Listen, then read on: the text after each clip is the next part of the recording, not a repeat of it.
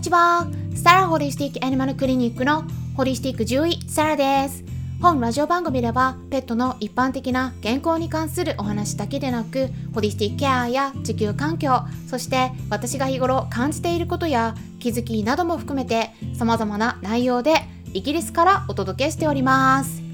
さて皆さんいかがお過ごしでしょうか？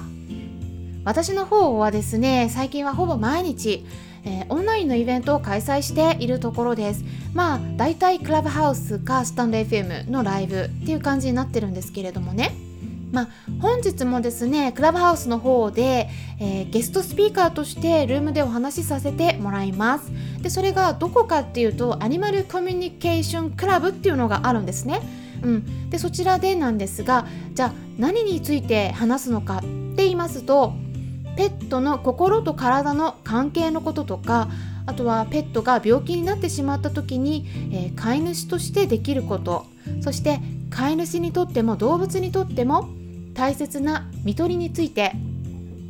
お話しさせてもらいます。でねあのまあこれ結構ね大事かなと思ってるんですね。でこのルームはアニマルコミュニケーターのまゆみさんとおっしゃる方が運営されているんですね。でまゆみさんは実はヒマラヤでも配信されているんですよ。私ね最近知ってびっくりしたんですね。概要欄にまゆみさんのヒマラヤのラジオ番組の URL を載せておきますので皆さんもぜひ聞いてみてください。そしてね本日のイベントも参加できる方はぜひ参加してみてくださいね。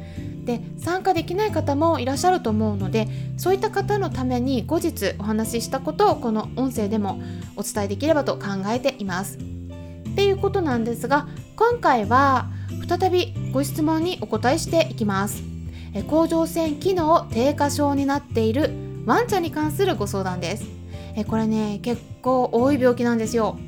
なのでね同じ病気を抱えている飼い主さんもいらっしゃると思いますしシニアのワンちゃんと一緒に暮らしている方は是非ですね聞いてみてください。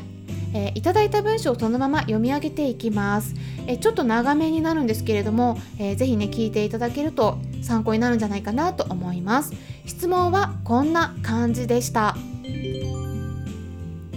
サラ先生こんにちは。ペットの健康に関しては不安なことも多いため先生の動画などを見るのが癒しになっています。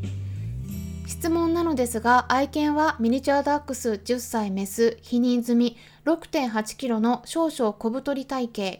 過去馬肉鹿肉にアレルギーの可能性あり。お散歩は家の周りを少し歩く程度であまり好きではありません。3ヶ月ほど前の血液検査で甲状腺の機能低下を指摘されました。T41.14 FT40.9 TSH0.80 まだ目立った症状はなく投薬治療はしておりません。その他中性脂肪 181ALP336 と前回も高めの数値が出ております。今回フードの見直しをしたいのですが甲状腺機能低下症は代謝が悪くなるのでネットでは高タンパク低カロリー低脂肪が良いとありそちらで探しておりました。ただずっと愛犬が食べておりますフードは以前嘔吐が見られた時に病院で紹介していただいたヒルズのコンフォート ID 消化ケアかっこフードの見方を知りこちらにはお肉が少量しか入っていないのではと疑問に感じているところです。でタンパク質21%のものです。サラ先生の動画ではタンパク質25%でも低いと目にしましたがあまり高いものは内臓の負担が心配で挙げられず今回目に留まったフードにニュートロナチュラルチョイススペシャルケアチキン玄米原料用がありそちらはタンパク質25%でした。シニア犬甲状腺の機能低下がある愛犬ですがタンパク質21%から25%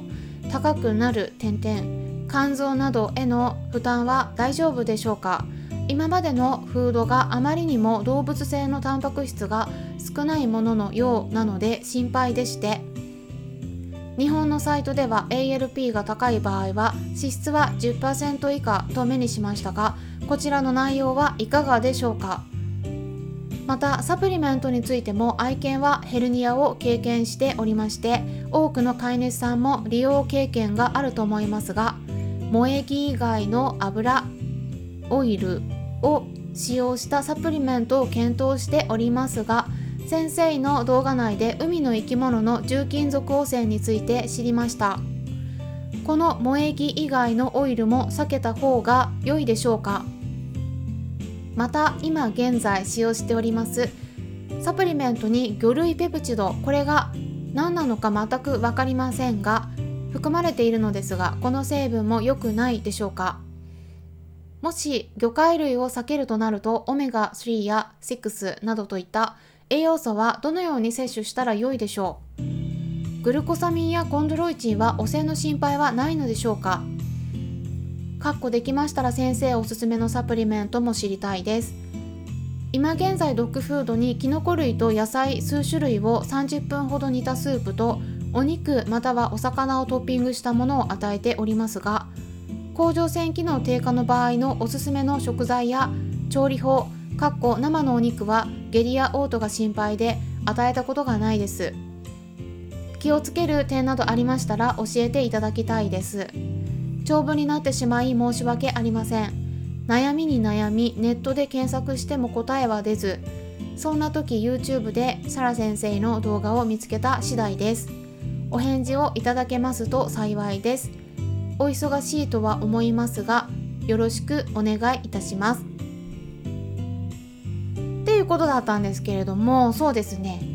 え動画などいつも見てくださりありがとうございます、えいただいたご質問の問題点をまずねちょっと整理してみますと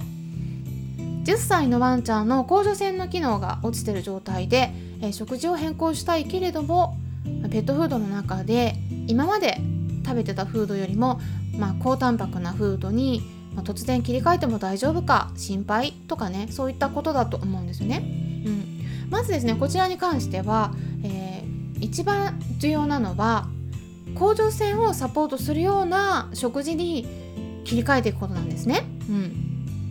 ん、であの心配な場合はね、まあ、その切り替えるのを徐々にしていただくっていうのが一番安全だとは思います。でうんあの高タンパク食っていうことなんですけどねこれよく言われてることなんですがなんか肝臓とか腎臓に負担がかかるとこれってねちょっとね皆さん誤解されてる方が多いなと思うんですね肝臓病とか腎臓病はね本当に確かに進行した場合は注意した方がいいことがあります。でも例えば健康な子が肝臓とか腎臓に全く問題のないような状態の子がちょっと高タンパクな ペットフードを食べたらだけで肝臓病になったり腎臓病になるっていうことはまずないです。それからですねタンパク質25%のドッグフードっていうのは高タンパク食なんでしょうか。タンパク質21%を基準にしていますよね。そこから比較してそれよりも多いから高タンパクって思われてるかもしれないんですけどこの21%っていうのはどういうものだと思いますか？これはですねアメリカとかヨーロッパのペットフードの栄養ガイドラインで生きていくのに最低限必要なレベルの数値なんです。ここね皆さんよく誤解されてるところなんですけどこの21%っていう数値なのはこれは健康になれる数値ではないんです。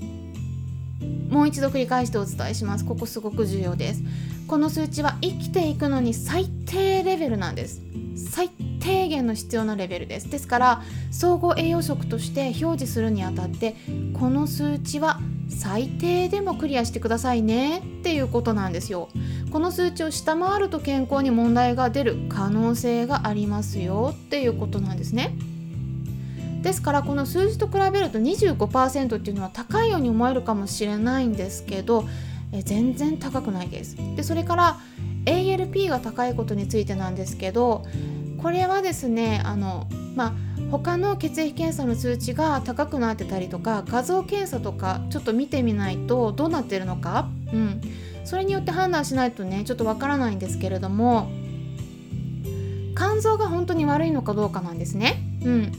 あの特に肝臓が悪くなくても甲状腺ホルモンの問題があるのでえそちらのところから甲状腺の方が原因でそれで ALP の数値が高くなっている可能性があります。でこの場合は甲状腺が原因なので甲状腺の状態が良くなれば自然に数値が改善します。あとは萌え木以外。このサプリメントはねちょっといっぱいのになっちゃうんですけどマグロみたいな大型の魚と比べると重金属はそこまで含まないです。だからそこまで気にしなくて OK です。まあサプリメント会社にもよるんですけど水銀などとかは結構除去されてたりします。魚類ペプチドについてはねこれあのどのサプリメントなのか品質によって判断した方がいいかなと思うんですね。でお魚はですね鮮度が非常に重要です。ですからトッピングとかで新鮮なお魚を与えるのがおすすめですね。うん。